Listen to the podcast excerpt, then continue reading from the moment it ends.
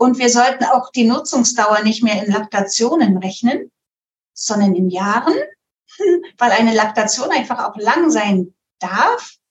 Und vielleicht so lang, dass wir mal in der Zucht auch diese 305 Tage, die wir als Standardwert annehmen, auch mal nach hinten verschieben, vielleicht auf 400 Tage als Vergleich zwischen Leistungen. Kuhverstand Podcast, der erste deutschsprachige Podcast für Milchkuhhalter, Herdenmanager und Melker. Erhalte Tipps und Impulse auf deinem Weg zu mehr älteren Kühen. Denn sie sind die Grundlage für mehr Gewinn und mehr Lebensqualität. Für dich und dein gesamtes Hofteam. Christian Völkner, der Gründer vom Club der alten Kühe, ist dein Pfadfinder auf deinem Weg zu gesünderen Kühen. Er arbeitet auf führenden Milchkuhbetrieben und berichtet von seinen Erkenntnissen. Los geht's! Hallo und herzlich willkommen zum Podcast. Bei meinen Recherchen und Gesprächen zu langlebigen Kühen fiel immer wieder ihr Name. Ihre Themen sind Lebensleistung, Nutzungsdauer, Gesundheit und auch die Fruchtbarkeit von Milchkühen. Heute geht es um die verlängerte Laktation, insbesondere aus der wirtschaftlichen Sicht. Das ist übrigens auch ihr Lieblingsthema. Für ihre Auswertungen nutzt sie das Testherdennetz der Rinderallianz in Mecklenburg-Vorpommern und Sachsen-Anhalt. Dieses besteht aus 49 Betrieben mit knapp 550.000 Kühen und 1,5 Millionen Laktationen mit 9 Millionen Behandlungs- und Diagnosedaten. Zudem hat sie das Fairlack-Projekt initiiert. In dem Projekt unterstützt sie elf Betriebe verschiedenster Größen bei der Umstellung auf eine verlängerte Laktation. Sie arbeitet am Institut für Tierproduktion der Landesforschungsanstalt für Landwirtschaft und Fischerei in Mecklenburg-Vorpommern. Herzlich willkommen im Podcast Anke Römer. Ja, schönen Dank. Herzlich willkommen auch von meiner Seite. ja, das Thema verlängerte Laktation. Ja, früher wurde ja immer gesagt, möglichst kurz soll die Laktation sein. Und wenn es sich verschiebt, dann nach hinten, dann kostet das Geld. So. Wie siehst du das? Das war auch richtig. Also natürlich war das alles richtig. Wir haben ja früher nicht, nicht falsch beraten und auch wir haben so argumentiert. Man muss bloß bedenken, wann hat man angefangen, eine Zwischenkalbezeit festzulegen oder ab wann eine Kuh besamt äh, werden muss. Das fing vor allem an mit der künstlichen Besamung in den 70er Jahren. Und damals war die Milchleistung bei viereinhalbtausend Litern. Und wir sind heute ja fast äh, dreimal so hoch und bei manchen Kühen noch höher. Und wir sind da ein bisschen dran festgehalten, pro Kuh und Jahr ein Kalb. Dann hat man später gemerkt, dass es gar nicht einzuhalten. Das schaffen die Kühe gar nicht, weil auch genetisch eine negative Korrelation besteht zwischen Milchleistung und Fruchtbarkeit. Und das hängt mit dem Einsatz des Zyklusgeschehens nach der Kalbung wieder zusammen ja, ach, gute Bauern haben das schon immer gemacht oder die, unsere Großväter haben schon immer gesagt, äh, bei einer hohen Einsatzleistung musst du der Kuh bisschen mehr Zeit geben zum Besamen. Und das haben wir mal äh, wissenschaftlich analysiert, bei welcher Milchleistung muss man verzögert besamen. Früher, das war natürlich so, pro Kuh und Jahr ein Kalb. Bei der Milchleistung ähm, hat die Kuh sich sonst selbst trocken gestellt. Jetzt hat sie eine deutlich höhere Milchleistung und manchmal kappen wir die die Kuh könnte die weiter aushalten auf einem hohen Persistenzlevel, aber mit der frühen Besamung hat sie ja noch einen wachsenden Embryo mit zu versorgen energetisch und damit knicken wir so ein bisschen die Laktationskurve ab. Das muss gar nicht sein. Das wissen ja auch die Landwirte mit der Milchkontrolle. Wenn die Kuh ja aufnimmt, dann geht oft die Milchleistung ein Stück zurück. Genau. Mhm. Ja. ja, wie bist du jetzt mit diesen ganzen Daten umgegangen, um da auch eine fundierte Aussage zu treffen in der Hinsicht? Ja, wir haben schon vor über zehn Jahren, hat äh, meine Vorgängerin, Frau Dr. Rudolfi, äh, damit angefangen, diese Testherdendaten mal zu analysieren, nach Laktationskurven gemalt, für, also analysiert für einzelne Kühe, Kühe, die früh besamt wurden und Kühe, die spät besamt wurden. Hm, nun weiß man natürlich nicht aus anhand dieser Daten, ob sie bewusst spät besamt wurden oder ob sie vorher krank waren. Aber das sieht man anhand der Laktationskurven. Wenn die vorne nicht so hoch ansteigen, dann war die Kuh krank. Wir haben dazu ja auch noch alle Krankheitsdaten, alle Behandlungsdaten. Da konnte man das gut heraussehen. Und dass Kühe, die sehr gut in die Laktation einsteigen, die Persistenz auch oft gut halten bis zu dem Moment, wo sie dann in einem gewissen Trächtigkeitsstadium sind. Und dazu kommt noch, dass wir dann meistens die Kühe umgruppieren und ihnen ja eine energetisch reduzierte Ration anbieten. Das alles drückt die Laktationskurve nach unten und es kommt dazu, dass wir sie oft mit 30 Litern trockenstellen müssen. Das ist unnormal und ähm, das ist natürlich auch eine hohe gesundheitliche Gefahr für Kühe mit so viel Milch trockengestellt zu werden und das Risiko, dass sie dann äh, euterkrank werden, ist relativ hoch. Und da an dem Punkt wollten wir ansetzen und haben aus diesen ganzen Testherdendaten natürlich nur rückwirkend schauen können, wie verläuft die Laktationskurve bei Kühen mit einer späten Besamung und bei Kühen mit einer frühen Besamung. Und das auch verglichen nach Milchleistungsniveau. Und konnten feststellen, dass Kühe, die später besamt wurden, dann auch die Laktationskurve stabiler halten konnten mit einer höheren Persistenz und am 305. Tag ungefähr 1000 Liter mehr Milch hatten als Kühe, die ganz früh besamt wurden. Und das ist schon wieder so ein ökonomischer Aspekt. Also das ist ja oft eine individuelle Sache, dass man auch individuell so ein bisschen guckt, wann startet man mit der Laktation. Und eine Denkweise, die ich immer so hatte, war ja, das geht eigentlich nur, mit der verlängerten Laktation, wenn das Tier auch persistent ist. Und nun hört es sich so ein bisschen so an, es wird persistenter, wenn man später besamt. Also wie, wie rum soll man denn jetzt da rangehen?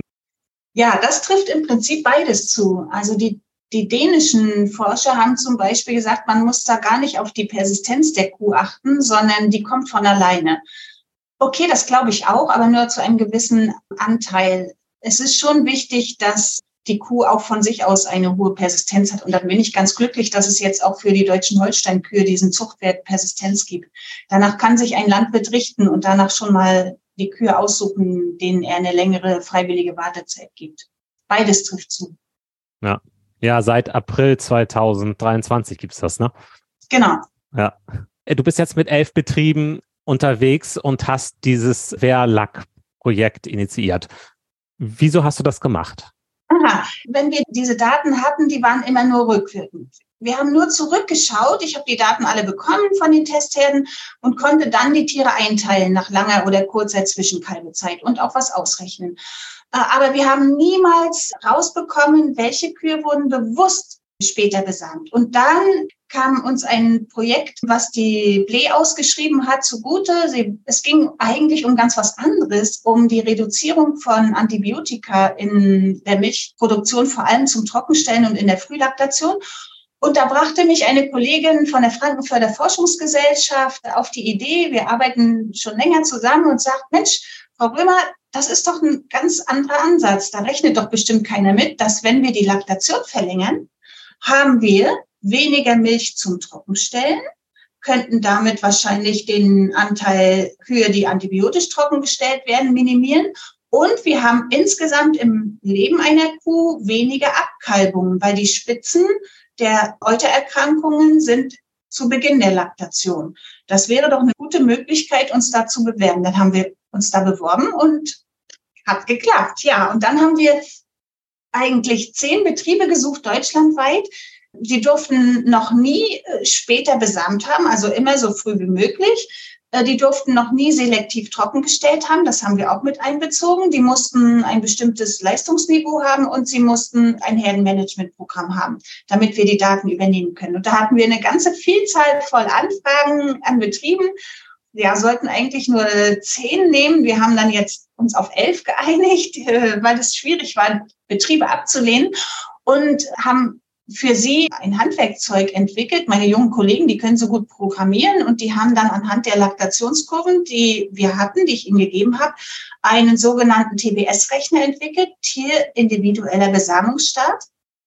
Und dann gibt der Landwirt ein, das haben wir jetzt auch als App, wenn eine Kuh brünstig ist, an welchem Laktationstag ist sie und wie viel Milch hat sie gerade. Und dann gucken wir auf der Laktationskurve, wann ist der früheste Beginn der Besamung. Und dann haben wir gesagt, 65 Kühe besamt ihr wie immer. Wir machen 65 Kühe Kontrollgruppe und die nächsten 65, also immer wenn eine Kalb-Kontrollgruppe, wenn die nächste Kalb-Versuchsgruppe. Die besamt ihr bitte danach, wie der TBS-Rechner, ähm, was der vorschlägt.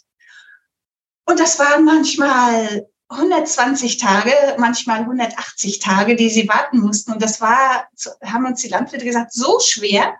Aber die Kühe waren ruhig, sie hatten mehr Brunsten im Stall.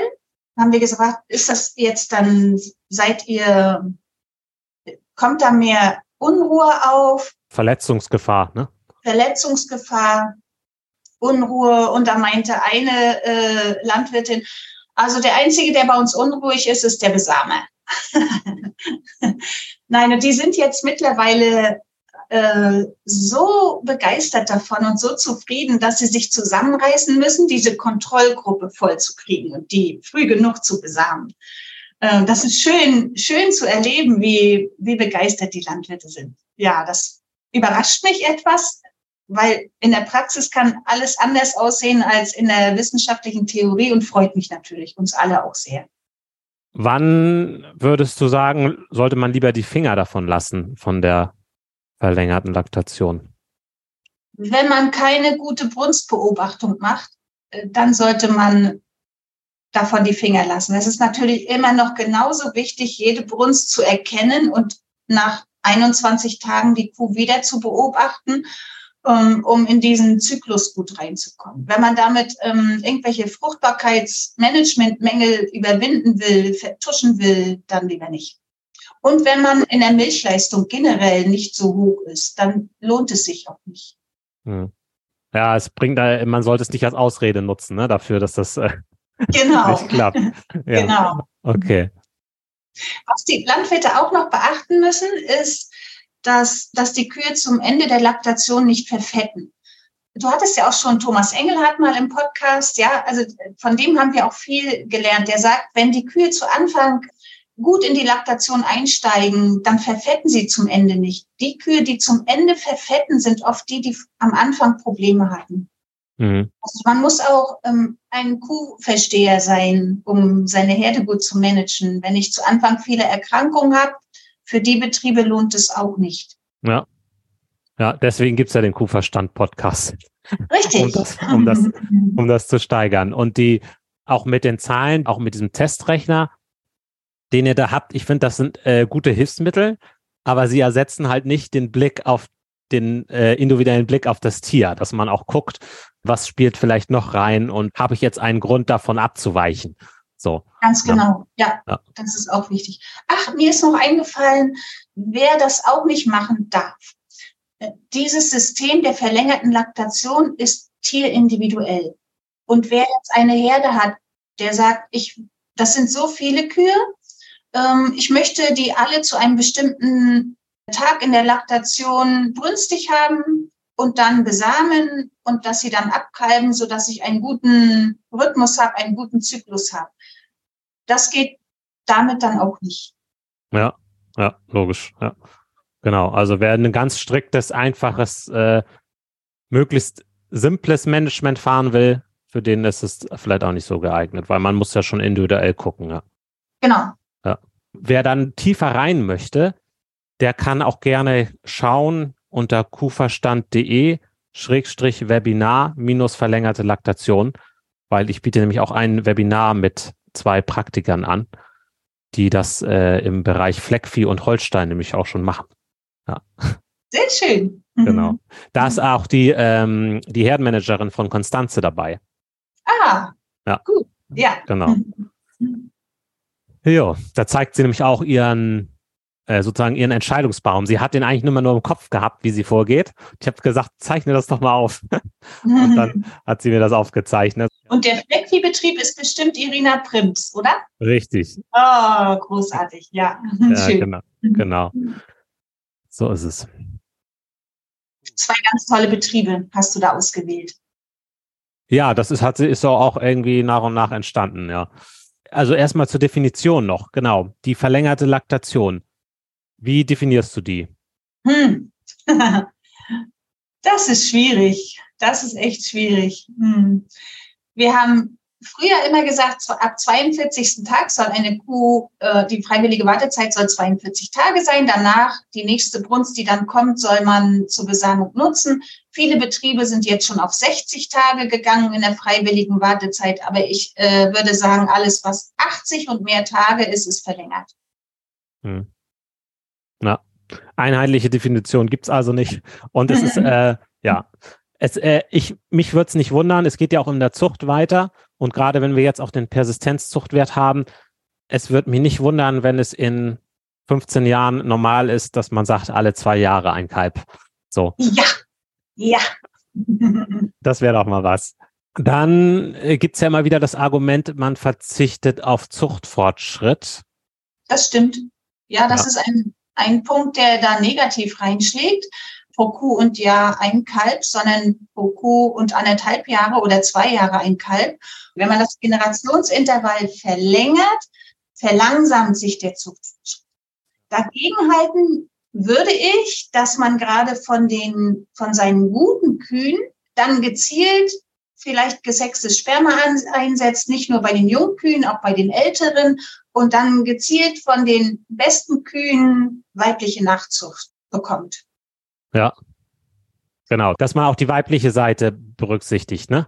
Genau. Um nochmal auf die Wirtschaftlichkeit zu kommen. Also wenn man jetzt sagt, man geht Richtung verlängerte Laktation mit einzelnen Tieren, welche Dinge zahlen da auf eine bessere Wirtschaftlichkeit ein? Aus deiner Sicht?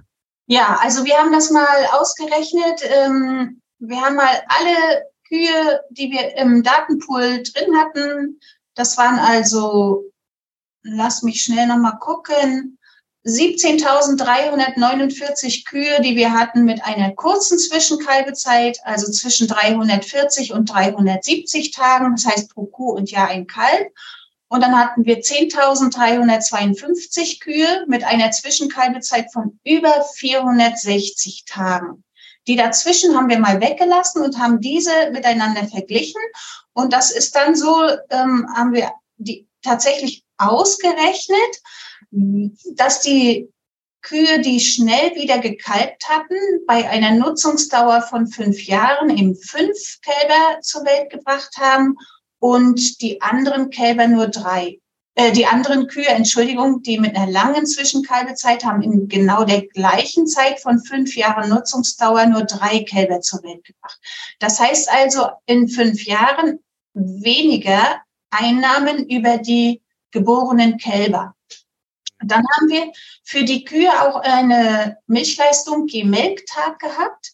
Und der war tatsächlich auch ein Liter weniger bei der langen Zwischenkalbezeit. Das ist auch oft das Argument von Betriebswirtschaftern, dass die Milchleistung je Laktationstag geringer wird, weil die Laktationskurve einfach in die Länge gezogen wird und der, der Anteil der flacheren Kurve nach unten hin eben größer wird. Und da haben wir einen Unterschied von 33 Litern zu 32 Litern rausbekommen, aber bei höheren Fett- und Eiweißgehalten äh, bei gleicher energiekorrigierter Milch. Die war also gleich. Trotzdem haben wir gesagt, wir nehmen diese ein Liter weniger je Melktag mal ins, äh, in die Kalkulation mit rein und haben dann noch ausgerechnet, wie lange stehen die Kuh in den fünf Jahren trocken, die fünf Kälber gebracht hat, wie lange die mit den drei Kälbern und wie lange wir, also diese sieben Tage Cholesterolmilch oder sechs Tage, sechs Tage haben wir da mitgenommen und hatten für die Kuh, die nur drei Kälber in fünf Jahren zur Welt bringt, 98 Tage mehr in Milch. Und diese 98 Tage mehr in Milch brachten zum Schluss für die Kuh mit nur drei Kälbern in fünf Jahren 1507 Liter mehr Milch bei 10,7 Behandlungen weniger in fünf Jahren. Also mehr Milch, weniger Behandlungen und zweimal weniger Abkalbung. Das heißt, auch das Abgangsrisiko ist zweimal reduziert. Alles, was wir ausrechnen, was gut für die Kühe sein soll, das muss unser Sachgebiet für Betriebswirtschaft ähm, untermauern mit äh, ökonomischen Daten. Und das ist äh, meine Kollegin Jana Harms. Die hat ein Referenzbetriebsnetzwerk äh, Betriebe aus Mecklenburg-Vorpommern, von denen sie alle ökonomischen Daten hat.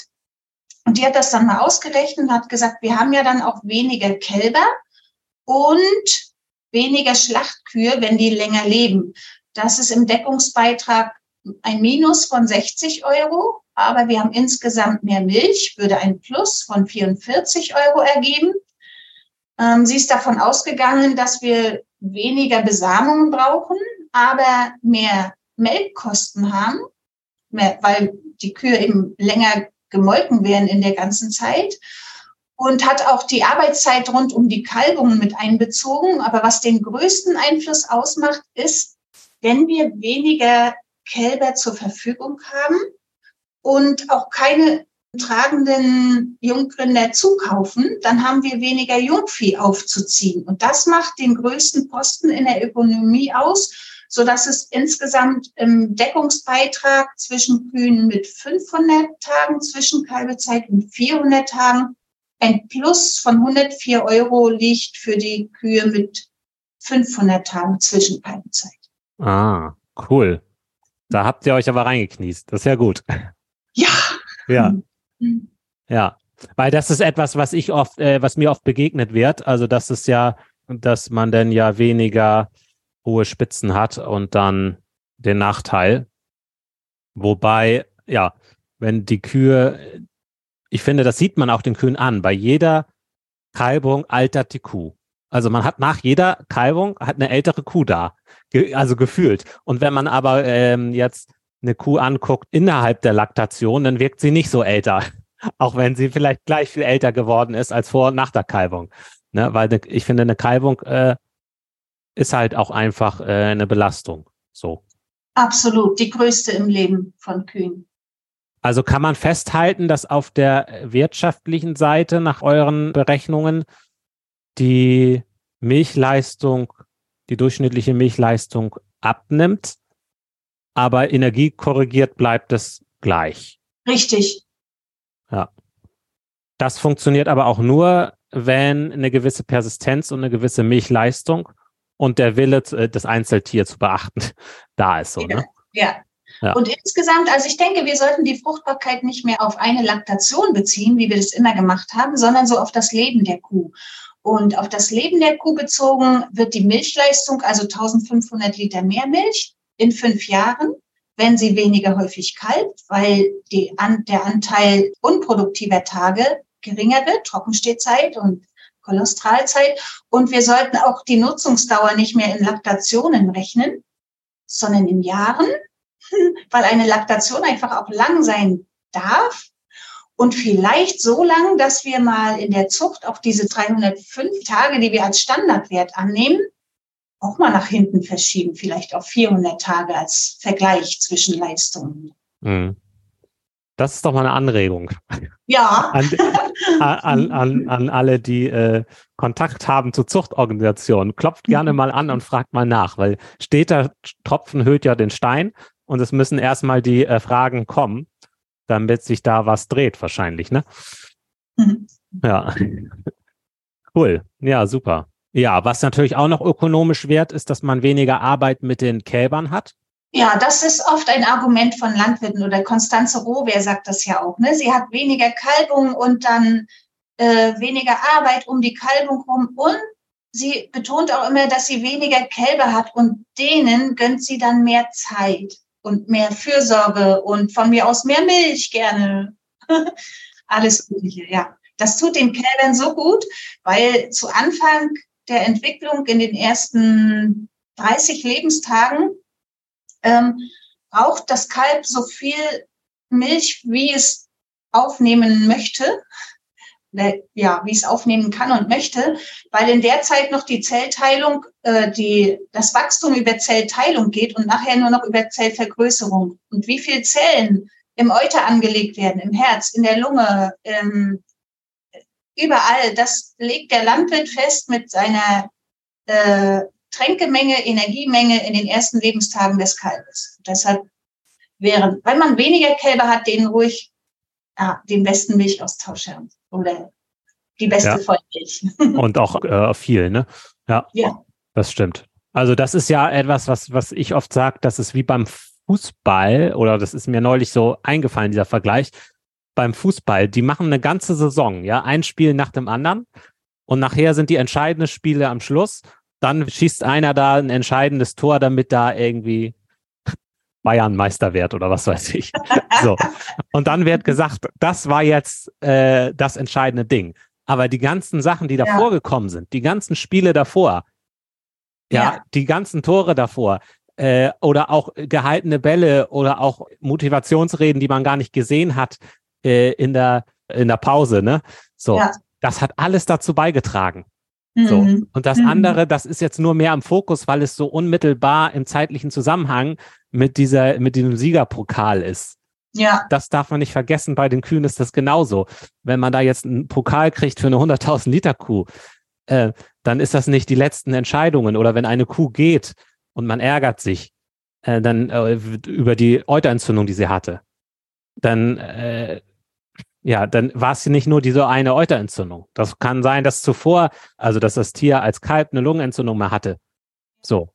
Und dass das schon schlecht gelaufen ist und dann dazu geführt hat.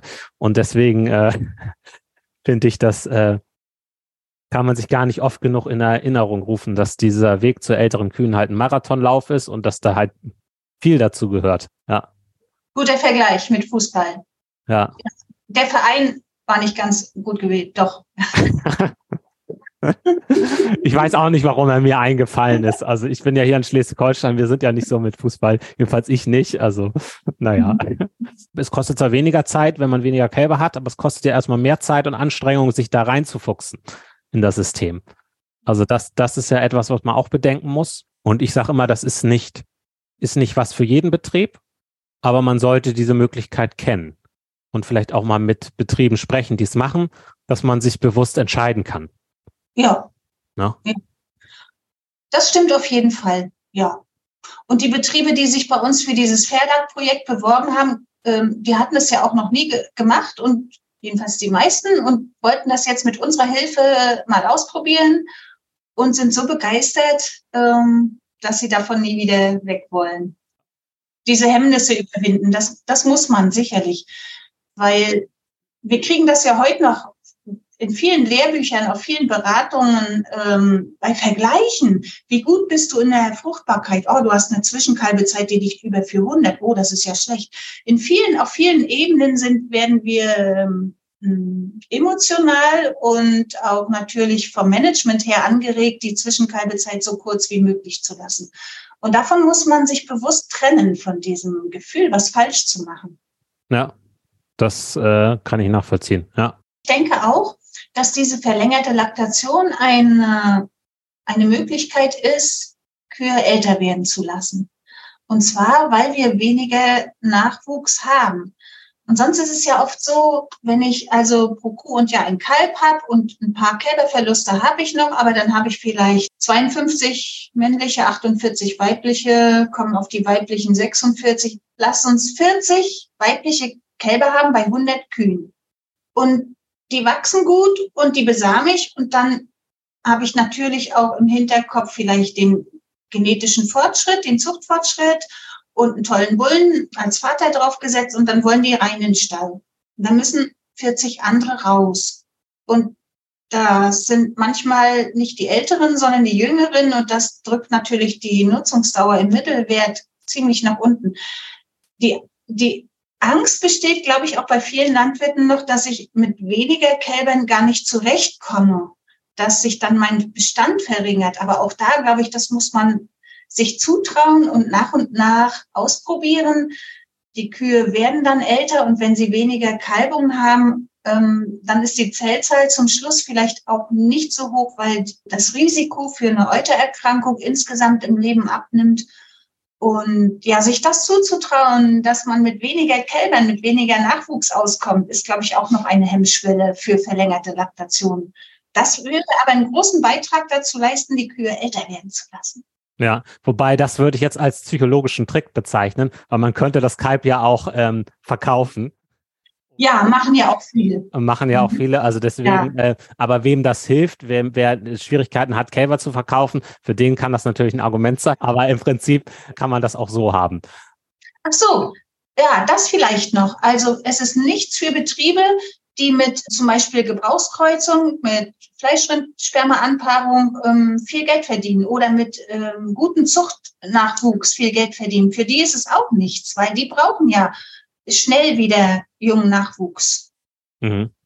Ja, weil sie da nochmal eine Einnahmequelle haben, ne? Richtig, ja. Ja. Mhm. Stimmt. Ja, also man merkt, es spielen ganz viele wirtschaftliche Faktoren eine Rolle und man muss gucken, welchen Weg passt für einen. Und man braucht aber doch eine gewisse Milchleistung, eine gewisse Persistenz, ein gewisses Wille, dieses Einzeltier anzuschauen. Und was unheimlich hilfreich ist, ist der Austausch mit anderen, die das machen. Ja, genau. genau. Gut, okay. Danke dir, Anke. Und tschüss an die Hörer. Tschüss auch von mir. Möchtest du mehr zur verlängerten Laktation erfahren? Schaue gerne in die Podcast-Beschreibung. Dort habe ich unter anderem das Webinar zur verlängerten Laktation verlinkt. Das findest du auch auf kuferstand.de Schrägstrich Webinar minus verlängerte minus Laktation. Und dann bitte ich dich noch darum, diese Podcast-Folge mit den Menschen zu teilen, für die sie auch interessant sein kann. Das hilft mir, den Kuhverstand weiterzuentwickeln. Hab viel Spaß mit deinen Kühen und genieß das Leben, dein Christian Völkner.